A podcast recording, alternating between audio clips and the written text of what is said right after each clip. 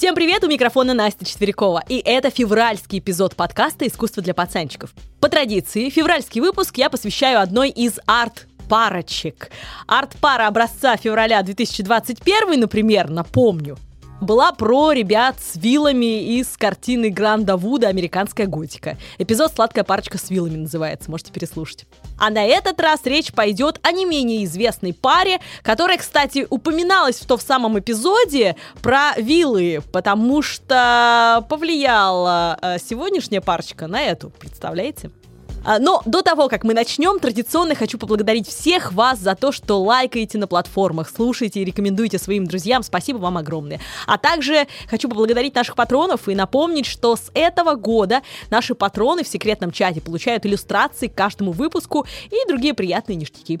Ссылка на Patreon в описании подкаста. А тем, кто хочет замутить с нами коллабу, напоминаю, пишите на infosobaka.talktalk.me. Если хотите пообщаться со мной лично, то присоединяйтесь к каналу «Искусство для пацанчиков» в Телеграме, в описании оставлю ссылку. И ищите меня по тегу Настя4Ч во всех соцсетях. Спасибо вам за отзывы на книгу «Искусство для пацанчиков» по полочкам. Ох, это так меня радует и очень вдохновляет на написание следующей. Так вот, потираю я ручки. На этот раз мы пообщаемся, ну, ментально я имею в виду, с читой Арнольфини и немного с э, автором этой замечательной работы э, Яном Ван Эйком. Ну, начнем мы с того, что, как и Джаконда, хоть и мега известна эта картина, но она не называется Чита Арнольфини, как э, это принято говорить.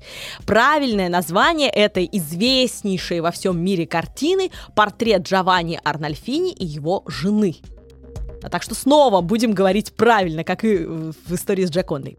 Но до 1856 года эта картина экспонировалась под названием «Фламандский мужчина и его жена». Да, конечно, в мемах эта работа очень известна как Путин и его очередная жена. Потому что мужик с этой картины весьма смахивает на Владимира Владимировича. Ну так вот, хранится эта работа в Лондонской национальной галерее.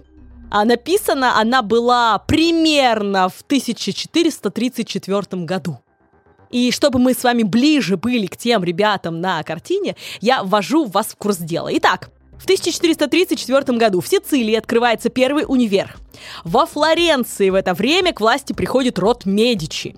Донателло, великий скульптор, ваяет свою знаменитую Марию Магдалину. А Русью в то время правит Василий Юрьевич Косой, ну а остальные ведут феодальные войны. Это просто, чтобы вы немножко погрузились в ту атмосферу, в которой Ван Эйк где-то вот там э, в Нидерландах рисует эту замечательную картину. Так вот, где-то в Брюге Ван Эйк пишет первый в истории европейской живописи парный портрет. И это как раз портрет Джованни Арнольфини и его жены. Портрет, скорее всего, своего приятеля. Почему по некоторым версиям это свой собственный портрет с женой. Но давайте обо всем по порядку. Так вот, на мой взгляд, история того, как картина добиралась из Брюги до Лондона, она сама по себе тот еще экшен, и о ней вам тоже стоит знать. Это до того, как мы начнем разбирать по косточкам эту картину. Итак, Первая задокументированная запись о картине есть в инвентарной книге имущества Маргариты Австрийской. А она датирована 1516 годом. Кстати, Маргарита Австрийская правила Нидерландами на тот момент.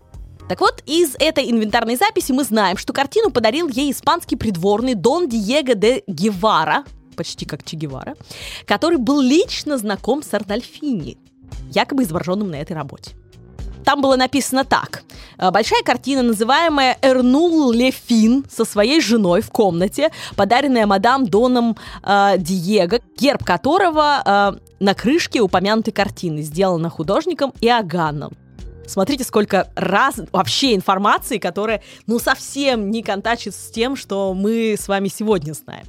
И на полях было добавлено, надо, мол, прикрепить к картине пару створок, которые ее э, высочество уже распорядилось сделать. Ну, такое, знаете, э, инвентарщики пишут себе, типа, что еще с этой картиной сделать, да? Вот такое сделать, две створочки сделать к ней чтобы она закрывалась и открывалась.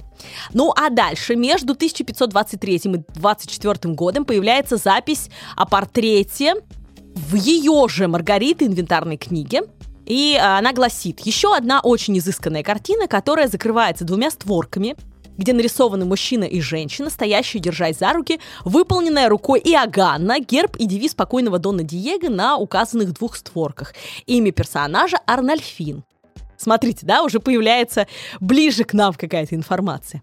В 1530 году портрет достается племяшке Маргариты Австрийской Марии Венгерской, которая в 1556 переехала в Испанию и с собой увезла туда э, много всего, в том числе и эту замечательную картину. Ну а следующая инвентарная запись в 1558 году уже гласит, что работа принадлежит не ей, а Филиппу II. Филипп II или Филипп II. Вы можете его помнить по эпизоду про Босха. Он был коллекционером, этот э, Филипп II. И именно у него находилась долгое время картина «Сад земных наслаждений» Босха. Поэтому об этом я рассказываю в эпизоде про Босха. Ну и э, напомню, что современники гнобили Филиппа за его безвкусицу, потому что считалось, что вот Босха это какая-то безвкусица. Мало того, придворный художник Филиппа Санчес Коэльо нарисовал дочерей Филиппа, Изабеллу и Каталину Микаэллу в позах, вот один в один напоминающих позы с картины Ванейка – про которую сегодня мы говорим. Соответственно, да, эта картина действительно, скорее всего, была там. Погуглите. Алонсо Санчес Каэлья, портрет инфант Изабеллы Клары и Ухении и Каталины Микаэллы, 1575 год.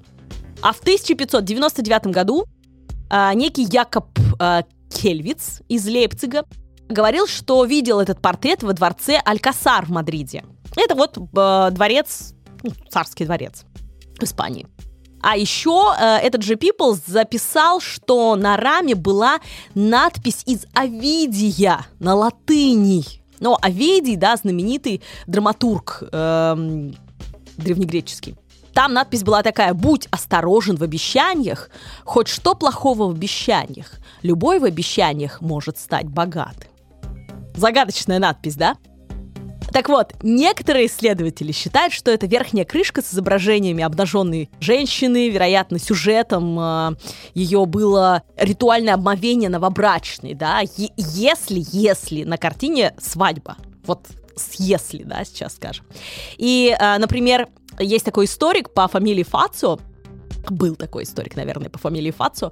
А, вот он писал, что эта картина хранилась в коллекции кардинала Атавиани как работа Ванейка, но вот эта картина, я имею в виду сейчас створку, одну из створок с обнаженной о створках этой картины. Так вот, э, но сегодня э, утрачена эта створка, и поэтому мы не можем проверить, так это было или не так это было, и вообще была ли эта створка, были ли бы строки Овидия, но, скорее всего, были, потому что о них сохранились документальные записи, не могли же люди выдумать просто это. Ну а дальше исследователи говорят, что, скорее всего, раз работа была при испанском дворе, то и любимый художник Сальвадора Дали, Диего Веласкес, который служил при испанском дворе, наверняка видел и заценил этот портрет. К тому же одолжил у Ванейка знаменитое отражение в зеркале, сделав его очень-очень важной и, наверное, самой главной частью своей легендарной картины «Минины», которая сейчас находится в Прадо. Гуглим. Веласкес, Минины. Прадо, Мадрид, 1656 год э, рождения, я имею в виду картины. Так вот, э, если вы увидите, там э, такая маленькая инфанта Маргарита, и все вокруг нее носятся, значит, Диего Веласкес себя нарисовал, который рисует, но на самом деле это второстепенные, получается, персонажи на этой картине, потому что главное на ней это а, царская семья, которую Диего Веласкес сейчас рисует, и их отражение мы видим в зеркале на заднем плане. И этот же прием, как, конечно, есть у Яна Ван Эйка. Там есть персонажи, которые отражаются в зеркале, но которых мы не видим. Мы видим их только в зеркале. Кто они, тоже попозже расскажу. Но понятно, что, скорее всего, Диего Веласкес этот э, прием заимствовал у Ванейка. Так вот, как вы понимаете, сейчас портрет Четернальфини лишился уже тех самых створок со строками Овидия, заказанных Маргаритой Австрийской, куда они делись хз. Но еще в 1700 году, судя по записи в инвентарной книге, то есть это уже 18 век, створки и строка из Овидия были на месте еще, потому что они там упоминаются. И картина эта была во дворце. А вот дальше, где-то между 1700 и 1842 годом, пам-пам, тю-тю, рамочка и створки куда-то пропали. А, кстати, э, в этой описи также, э, ну вот, которая крайняя, да, 1700 года, там упоминается, э, что женщина на картине, на портрете на этом парном, она беременна. И, конечно, когда смотришь на Дану с картины, откройте Ян Ван Эйк, я надеюсь, что вы уже открыли, да? Можете просто читать Арнольфини набрать в гугле, он вам выдаст то, что нужно.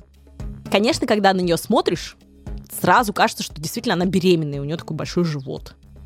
Но, допустим, это было так. Тогда понятно, почему они женятся в маленькой комнатке.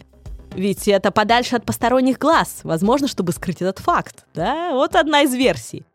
Ох, на протяжении скольких же веков это отношение к беременности и вообще женской сущности с ее циклами, овуляциями и прочим было табуировано, запрещено, грешно. Да что там говорить? До сих пор многие девочки воспитываются в страхе перед месячными или разговорами о них. И вообще, разговорами об интимной жизни. Мне очень хочется, чтобы в 21 веке такого не было. Просто знайте, что есть отличное приложение, которое поможет лучше понимать, почему вы себя именно так чувствуете каждый день цикла. Парням, кстати, тоже бы не мешало знать, что происходит с девушкой рядом, чтобы поддержать или хотя бы не обижаться по пустякам. 220 миллионов людей по всему миру, и я в том числе уже много лет пользуюсь приложением Flow которая помогает отслеживать циклы, подсказывает, на что важно обратить внимание. При этом Фло не ставит диагнозы, но с его помощью можно отслеживать симптомы и при необходимости обратиться к врачу. От себя лично скажу, что это самое удобное приложение о женском здоровье, которое у меня было. Во-первых, это очень простой календарь. Потом оно помогало мне отслеживать овуляции в те несколько лет, когда мы пытались зачать ребенка. А когда, наконец, я забеременела, оно показывало, как сейчас развивается малыш, что с ним происходит на определенном сроке. И мало того, показывал мне интересные статьи, а еще, еще было очень прикольно, когда Фло сравнивал размер э, ребенка с тем или иным овощем или фруктом. И это было очень прикольно. Представьте, когда внутри вас э, ребенок размером с кабачок, это еще ок. Но когда вот арбуз, это уже не шутки. На самом деле, мне очень нравилось проводить беременность с приложением Фло, потому что я узнала много нового. У Фло есть интерактивная библиотека материалов с научно обоснованной информацией, статьи, подсказки, видеоролики, курсы, опросы и сторис на разные темы, подготовленные международной командой ученых и ведущих специалистов в области акушерства и гинекологии, которых во Фло уже более ста. Главное, что все материалы написаны простым и понятным языком. У Фло есть бесплатная версия и версия премиум. Основные функции доступны в бесплатной версии. Это календарь с прогнозами цикла и овуляции, подсказки виртуального ассистента, персонализированные благодаря применению искусственного интеллекта, советы и рекомендации для каждого пользователя. В премиум версии куча дополнительных штук, и ее можно попробовать бесплатно в течение 7 дней. Скачивайте приложение по ссылке в описании и будьте здоровы! Э, но, кстати, до сих пор исследователи скорее склоняются к тому, что мадам Арнольфини не беременна, а просто вокруг нее обмотано 35 метров ткани. Ее платье состоит из 35 метров ткани, которые она вынуждена поддерживать на животе. А еще мода того времени оправдывала таким образом плотские утехи, мол, вечно беременная женщина-мать. Вот такой культ этой женщины-матери и все такое. Но к этому мы еще с вами вернемся, а пока продолжим, чем же закончилась история перемещения этой картины из Брюге в Лондон. Далее, во дворце Алькасар, где она находилась, случается жутчайший пожар в рождественскую ночь 1734 года. И Алькасар выгорает дотла. Но каким-то чудом эта картина выжила и переехала в Королевский дворец в Мадриде, который э, наподобие Версаля выстроили на месте сгоревшего дворца Алькасар. А вот э, после начинается самое интересное. Картина теряется из всех документов, даже во дворце документов, на 20 лет. И никто не знает, что с ней. Прикиньте. И только в 1815 году некий полковник британской армии Джеймс Хей после ранения, которое он получил в битве при Ватерлоу, лечится в Брюсселе. И, по его словам, картина висела в комнате, которую он занимал, когда лечился. И Хею, Хею, наверное, правильно, так понравился этот портрет, что он его упросил продать владельца. И, скорее всего, Хей, естественно, что-то не договаривает. И, скорее всего, э, он придумал эту историю, потому что картину, скорее всего, он спер в 1813 году в Испании из дворца когда во время битвы при Виктории британские войска э, вытащили огромное количество всего, в том числе и картин. Так вот, эм, маленькое отклонение в сторону. Э, битва при Виктории отражена очень здорово в произведении Бетховена. Ну, правда, ну просто хочется сказать вам, потому что это очень классно. Называется произведение «Победа Веллингтона», это опус 91. И там, когда ее переложили для оркестра, а, он сделал гимны Боже, царя храни. Ну, это наша версия, да, английского гимна Бог хранит короля. Это типа победа британцев, да. А, и э, французскую музыку, тоже он там э, традиционную, да, которая символизировала вот эту вот французскую песенку, взял, которая символизировала войско Бонапарта. Он наложил их друг на друга, и очень прикольно получилось у него. Как бы половина оркестра играла э, за французов, половина оркестра за англичан, и они в такое соревнование вступали. Это я просто отклонилась от темы, потому что очень прикольное переплетение, мне кажется, такими. Давайте кусочек послушаем, просто чтоб вы знали. А потом захотите, послушайте все. Не захотите, не послушайте.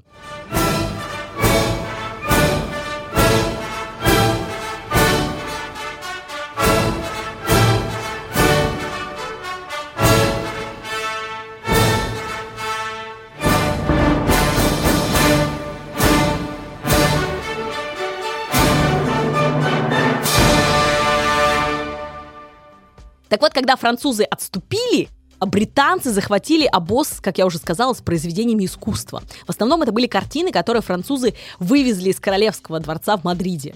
А вот британцы у них перехватили, и 90 трофейных полотен увезли в лондонский Эпсли Хаус, который стал основой коллекции этого музея. И Джеймс Хей, вот этот полковник-лейтенант, который гнал, да, что он там где-то в больнице, блин, э, увидел эту картину в Брюсселе, и, в общем, короче, ее взял. Он был полковником 16-го полка легких драгун и был участником э, войны при э, Витории, то есть это подтвержденный факт. Вот. Поэтому, скорее всего, он ее и вывез. И вот в 1816 году этот Хей привез э, портрет Четпера Нальфини в Лондон и преподнес его не в дар, а поюзать э, принцу-регенту, будущему Георгу IV. То есть просто в пользовании дал, ну вот если понравится, мол, тот купит, например. Конечно, он хотел нажиться на этом, естественно. И поэтому портрет значился в описи предметов э, Карлтон Хауса. А вот в 1816 году он висел некоторое время у принца в покоях. И поэтому, да, вот его записали в инвентарную тоже книгу. Спустя 20 лет того, как картина пропала. Около 1828 года этот Джеймс Хей э, забрал, видимо, как-то картину у Георга IV и передал на хранение другу. А в 1842 году ее, эту картину, купили, э, и купил ее за 730 фунтов, это не так уж и много, честно говоря. Как раз Лондонский национальный музей, Лондонская национальная галерея. И таким образом картина из Брюге 15 века перекочевала в Лондон э, 19 -го. Ну и вот с тех самых пор она хранится в Лондоне, а не в другом городе. Не в том городе, по крайней мере, в котором она была создана. Теперь о картине. Вообще Ван Эйк гениальный художник. Он придумал очень многое в живописи. Он, ну, он правда гениальный, он потрясающий, он невероятный.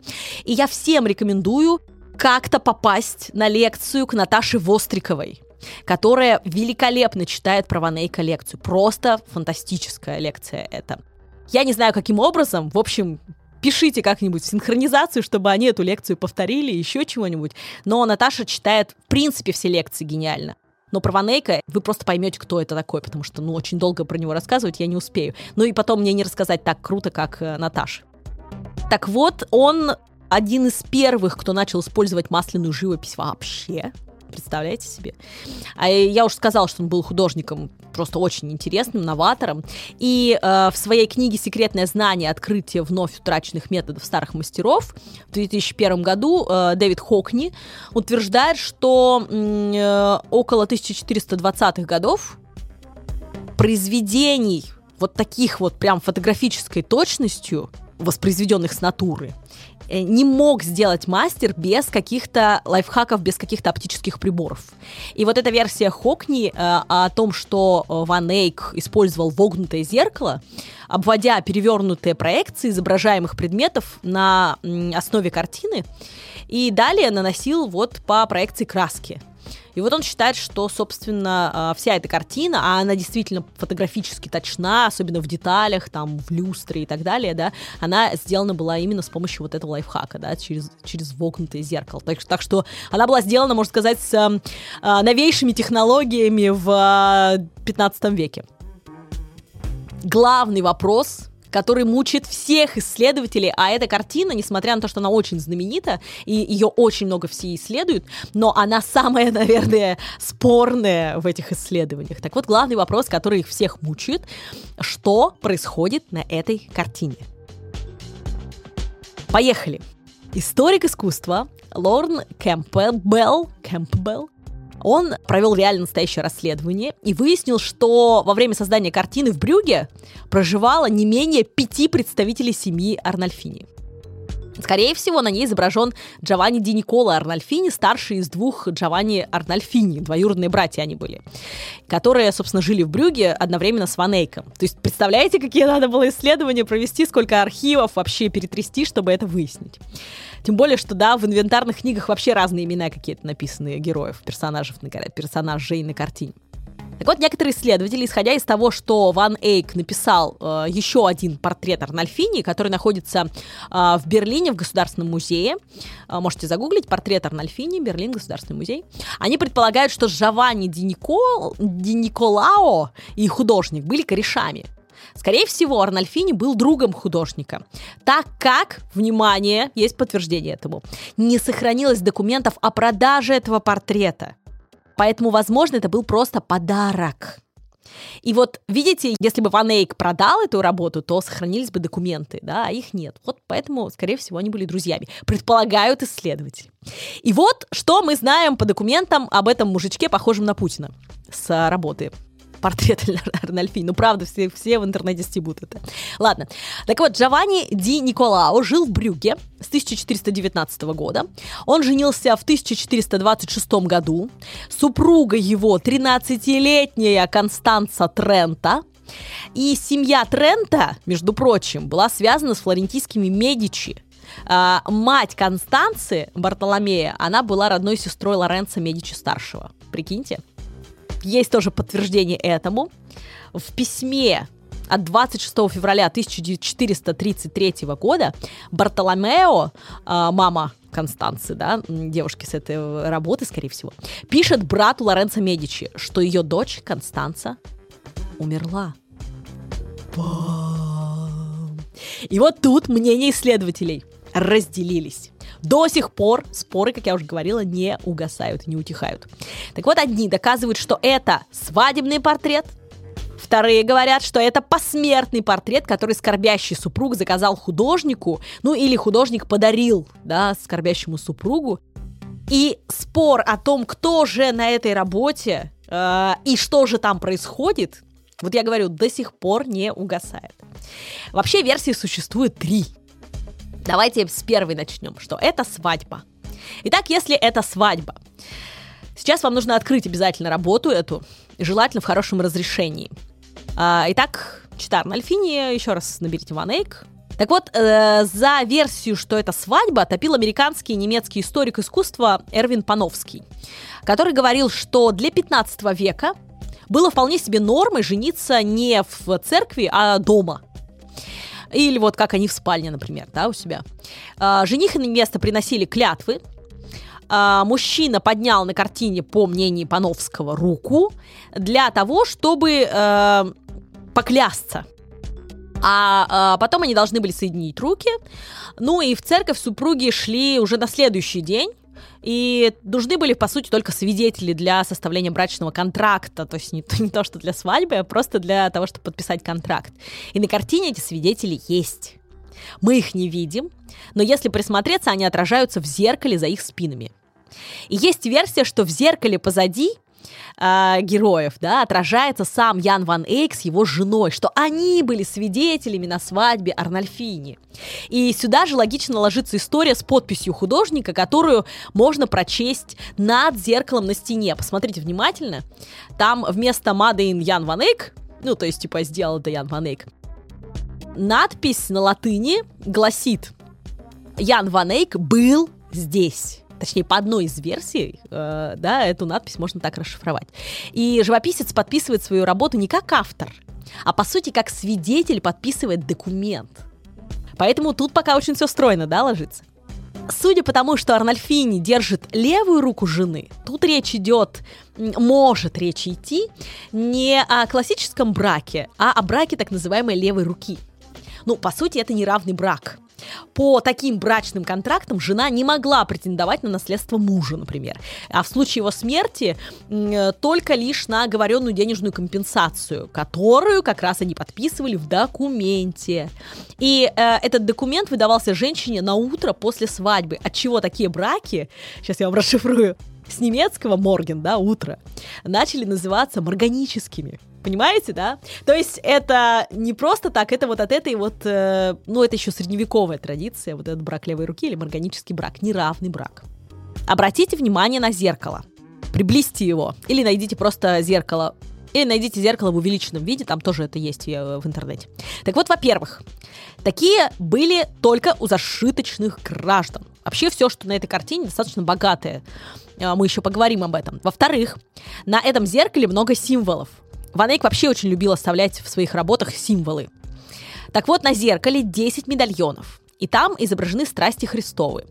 И если речь идет о свадьбе, то это про символический брак Христа и церкви. Ну, как бы жених и невеста, да, Христос и церковь, тра-та-та. А дальше, люстра. Одна свеча, над ними горит. Одна свеча. Если это свадьба, то это привет брачным традициям и процессиям брачным, когда впереди несли свечи, а потом жених передавал ее невесте. Ну, как такое э, пламя всевидящего Христа.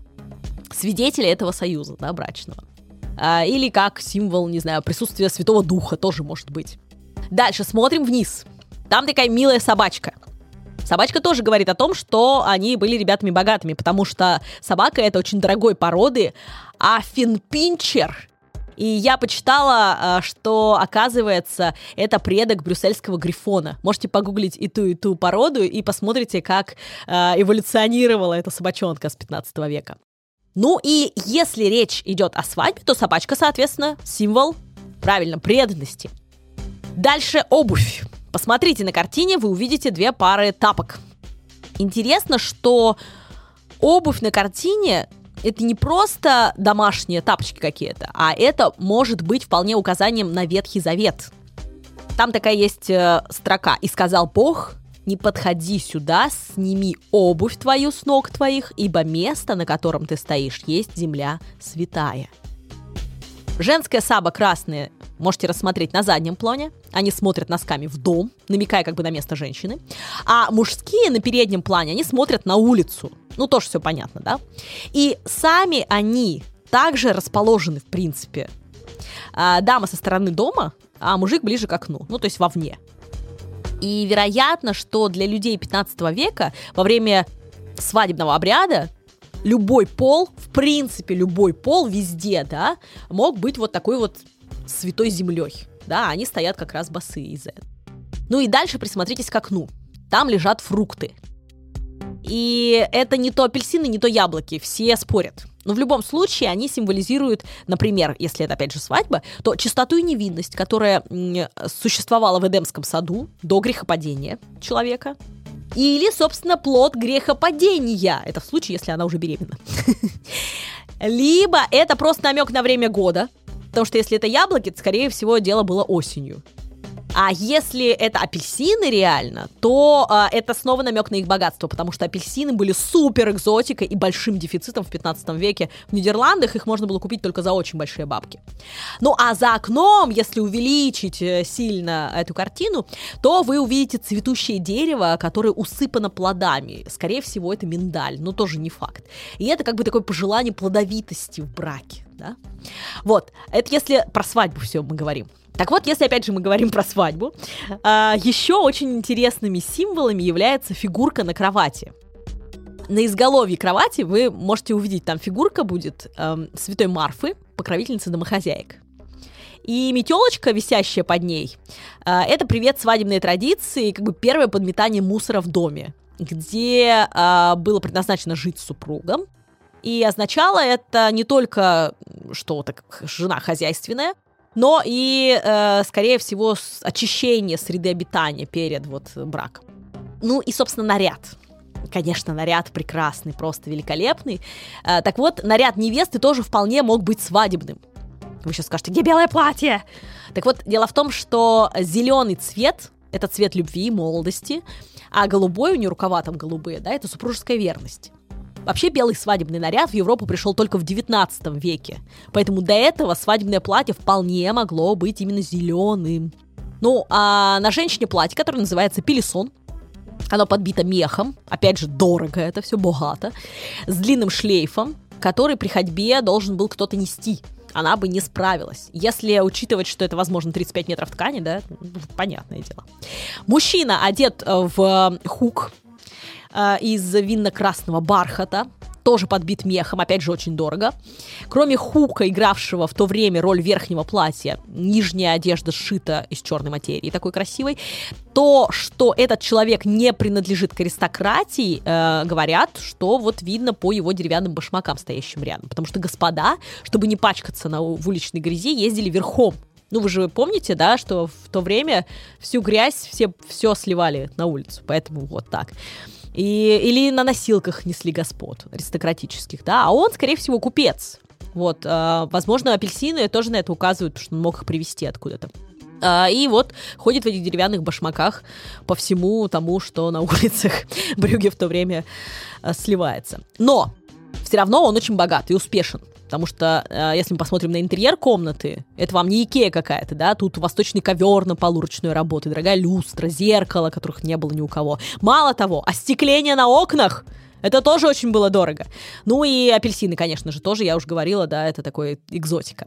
И кровать king size, посмотрите. А, кстати, днем занавес на ней поднимался, и в комнате принимали гостей, сидя на кровати, например. А ночью занавес опускался, и возникал такой эффект комнаты в комнате. И это все, еще раз повторюсь, если это свадьба. А вот вам контртеория. Вполне возможно, что это не свадебный портрет, а это поминальный портрет. Так вот, сотрудница Британского музея Маргарет Костер предположила, что Арнольфини заказал Ван Эйку двойной портрет в память об умершей супруге. Тем более мы знаем, что э, ее мама писала да, своему брату об этом Медичи. Э, так вот, про клятвенно поднятую руку, да, а, вот Маргарет Костер сказала, что а, Арнольфини вообще... С чего вы взяли, что он клянется в чем-то тут? Скорее всего, он просто приветствует гостей, которые отражаются в зеркале. Прикиньте. Очень интересно. К тому же, она говорит, при Бургундском дворе а, приносили клятвы правыми руками держась. Ну, если только речь не шла вот об, об обете левой руки. И затем в этой э, свадебной версии начала сомневаться еще одна исследовательница, Кристина Клапиш-Цубер, автор книги «История женщин на Западе в пяти томах». И вот она говорит, что в то время в Тоскане церемония обручения не требовала присутствия невесты. То есть вообще ее не нужно было. Достаточно было э, мужчин из семьи, и помолвка и бракосочетание э, не имели особого какого-то протокола установленного. И еще один момент. В изображении свадебной церемонии той поры невесты показываются с распущенными волосами. У женщины с портрета Ванейка волосы спрятаны под головой, э, вот в убор, который носили замужние, вот эти вот рожки такие, да, рожки. Смешно, конечно мужик пошел э, на работу, да, она уже с рожками стоит. Ладно, если, э, кстати, посмотреть в подтверждение этому, э, есть портрет жены Ванейка, Маргариты, то у нее замужней уже тоже притча с такими же рожками. Посмотрите, Ян Ван Эйк, портрет Маргариты Ван Эйк, 1439 год, музей Гранинге, Брюге. Ну и тот факт, что женщина вполне может быть действительно беременной на картине, тоже не в пользу свадебного портрета, честно говоря. Ну да, беременная мода в то время э, действительно была. Например, в дрезденском триптихе Яна Ванейка точно так же, с таким же пузом, да, изображена святая Екатерина, которая вообще-то по преданию умерла девственницей. Так что, да, это, скорее всего, мода. Но женщины в той моде, они отклоняли корпус назад, выставляя вперед живот. И такая осанка получила название готической кривой. И, э, но платье в таком случае э, под него надевался жесткий корсет, который стягивал талию и грудь все-таки. То есть это просто ткань она держала. А женщина с картины Ванейка, ну, судя по очертаниям ее фигуры, явно не без корсета. Так что, скорее всего, может и беременна. Вообще непонятно, да, вот это, скорее всего, вообще нужно убрать, исключить из моего монолога. Теперь детали. Одни и те же детали могут быть интерпретированы и как свадьба, и как похороны. Поминки, точнее. Память, да, поминальная работа. Помните зеркало со страстями Христовыми? Все клево, да, оно очень хорошо складывается в свадебную версию. Но дело в том, что если мы посмотрим на медальоны, то медальоны со стороны мужчины э, на зеркале указывают на прижизненные подвиги Христа, а те, что со стороны женщины, на те, что были после смерти Христа. Уж не намек ли это на то, что ее уже нет на этом свете? Дальше свеча на люстре. Заметьте, горит свеча только над ним – а свеча ее жизни, ее нет, да? Их нет, там вообще свечей. Не то, что она погасла, да, их нет. Это тоже может быть намек на ее кончину. Теперь песик. Уж казалось бы, песик-то при чем тут, да? Но дело в том, что на могилах того времени очень часто встречается лев как символ мужества и силы. Он у мужчин изображается обычно на плитах, да, похоронных, а у женщин в ногах изображается именно собачка, как знак супружеской верности. Супруга была верной, все дела. Ну и вот собачка, как, например, этот символ мог э, Ян Ван Эйк вписать. Теперь постель. По традиции, на кровати с занавесями, вот которые мы видим с вами на работе, а, в главной парадной комнате принимали гостей, я уже говорила. В этой же кровати лежала роженица, например, когда рожала, да. И такая же кровать отводилась для недавно умершего обитателя дома. Понимаете? Так что э, история здесь очень даже складывается. Теперь статуэтка у кровати тоже по этой версии приобретает абсолютно иное значение. Возможно, что это статуэтка святой Маргариты, поражающей дракона. Она считается покровительницей рожениц. Видите, да, к чему я веду? К тому, что очень может быть, что эта замечательная Констанция э, во время родов умерла. То есть каждый из символов можно интерпретировать и так, и эдак. И все ложится очень гладенько на обе версии. И, кстати, в 1995 году картине провели инфракрасные исследования. И в инфракрасных лучах заметили, что большинство деталей картины, которые придается символическое значение, о которых мы говорим, были написаны уже в конце работы, на завершающем этапе работы. То есть э, Ян Ван Эйк не делал подготовительные рисунки для этих предметов. Он э, это все сделал в конце, да, и надпись тоже сделал в конце в самом. Так что там вообще могло все поменяться во время написания картины. Существует еще одна бонусная версия, но она из наиболее безумных, конечно. Она гласит, что на портрете вовсе не Арнольфини изображены, а сам художник со своей женой в молодости. Это, само собой, самая спорная версия.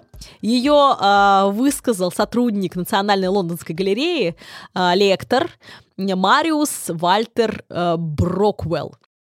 И в доказательство он приводил портрет Маргариты Ван Эйк, потому что, если сравнить, они действительно похожи. И сходство самого Ван Эйка, чье изображение мы, возможно, опять же, мы не знаем, да, возможно, видим на левой створке генского алтаря знаменитого Ван Эйковского – среди всадников с Филиппом Добрым рядышком. Или на мужском портрете из Берлинского музея в Красном Чурбане. Тоже, возможно, это сам Ван Эйк, но нету подтверждений. Если это так, то они тоже похожи с Арнольфини. Ну, правда, есть такое. Но, опять же, очень спорная эта версия. Но и еще этой безумной версией может служить трактовка подписи, которую художник оставил на картине между зеркалом. Вот э, я вам говорила, да, нужно посмотреть на стену. Так вот, еще в 1930 году Переводчик Мирон Жермунский обратил внимание на то, что последнее слово «хик» может обозначать не только здесь, но и этот. И таким образом латинская надпись под зеркалом может быть прочитана как «Этот был Ян Ван Эйк». Понимаете, да? То есть, возможно также, что последнее слово это хик. Не хик, а пик. То есть пиктор, художник, да? И в этом случае надпись будет читаться как «Это был Ян Ван Эйк, художник, 1434 год». Мало того, латинский глагол «сум» может иметь разные значения. Он может обозначать быть, существовать, пребывать, состоять в браке, быть написанным и так далее. А «хик» а, может означать не только тут или здесь, но и присутствующий здесь, и надпись может также указывать на то, что художник находится в этом доме на правах хозяина. И вот тогда, да, как раз эта версия тоже вполне себе может быть. Поэтому три версии этой работы я оставляю на откуп вам. Как всегда, собственно. Прослушав их, Пишите в комментариях, какая вам из версий кажется более правдоподобной. Делитесь своими рассуждениями в соцсетях. И спасибо огромное, что прослушали историю про парочку Читу Арнольфини, а, возможно, парочку Ванейков. Э, ладно, в общем, куча версий по поводу этой замечательной работы. Еще раз посмотрите, полюбуйтесь ей. Конечно, я всем нам желаю выбраться в Лондон, посмотреть ее живьем, потому что она невероятно хороша.